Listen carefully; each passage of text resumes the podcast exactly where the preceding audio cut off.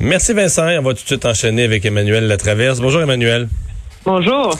Alors, euh, ouais, André Boisclair aujourd'hui, là, qui fait les nouvelles, pas pour les bonnes raisons. Évidemment, il avait été arrêté euh, il, y a, il, y a, deux semaines, mais là, on, on, on était dans l'après de sa vie politique, mais là, on est revenu vraiment avec des vraiment des, des, des faits qui touchent sa carrière politique et sa carrière comme haut fonctionnaire.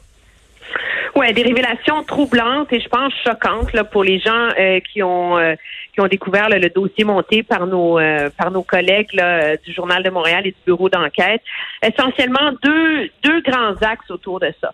De un, pendant que Monsieur Boisclair était en chef du Parti québécois, pendant qu'il était député, les témoignages vraiment troublant, dérangeant là, de, de prostituées euh, à Montréal qui explique que Monsieur euh, Boisclair euh, les faisait venir en groupe, euh, qu'ils étaient nombreux, qu'il leur fournissait de la drogue et que les échanges sexuels là, tournaient souvent à la à la violence, là, à tel point que l'un d'entre eux soutient avoir été obligé d'intervenir parce que l'un des garçons était attaché et avait de la misère à respirer. Là.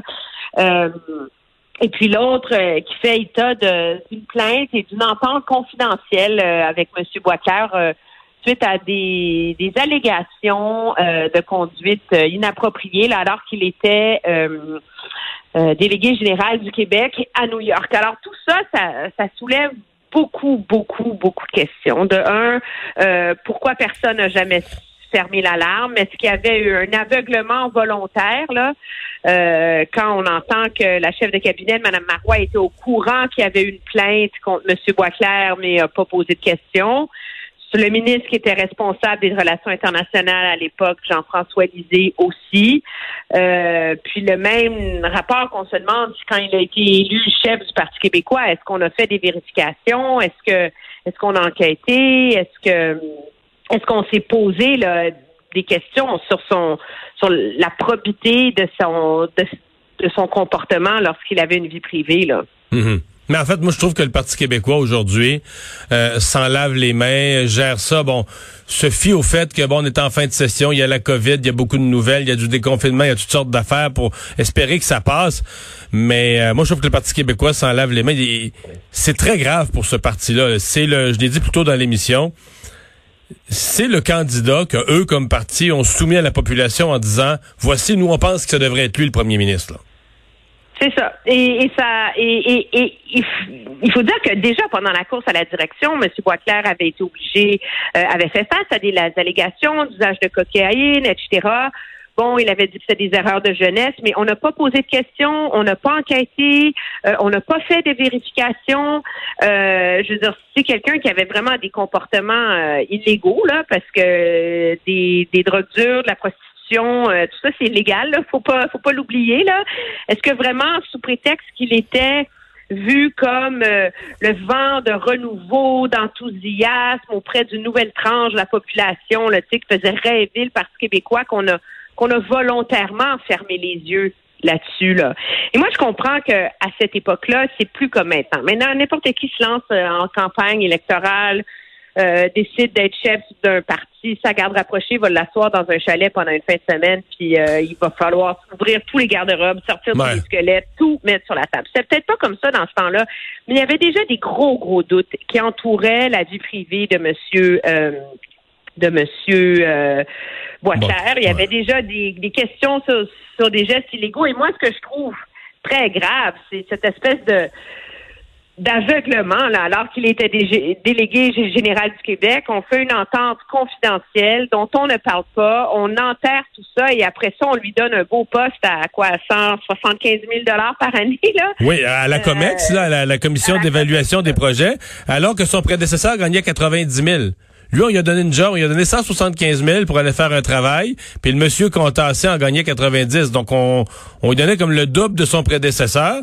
Puis la cerise sur le Sunday, c'est qu'on savait même pas où il travaillait. Il y avait un bureau à Québec, les gens là ne l'avaient jamais vu. Puis il y a des journalistes qui avaient fouillé à l'époque parce qu'ils disaient qu'il y avait un bureau à Montréal, puis on ne trouvait pas l'adresse. Mais s'il y avait, si son comportement était et la plainte était assez sérieuse pour qu'on ait une entente de confidentialité avec lui, qu'on le fasse quitter euh, New York, euh, etc. Comment ça se fait que finalement on se retourne puis on lui donne un beau parachute doré à Montréal? Mais aujourd'hui, François Blanchet a passé. Voulu continuer à le protéger. Oui, mais c'est Yves-François Blanchet qui était ministre de l'Environnement à ce moment-là et qui a donné aucune entrevue aujourd'hui. C'est pour ça que je dis qu'au Parti québécois, tout le monde semble se, laver passablement les mains. Et rapidement, Emmanuel, il y a M.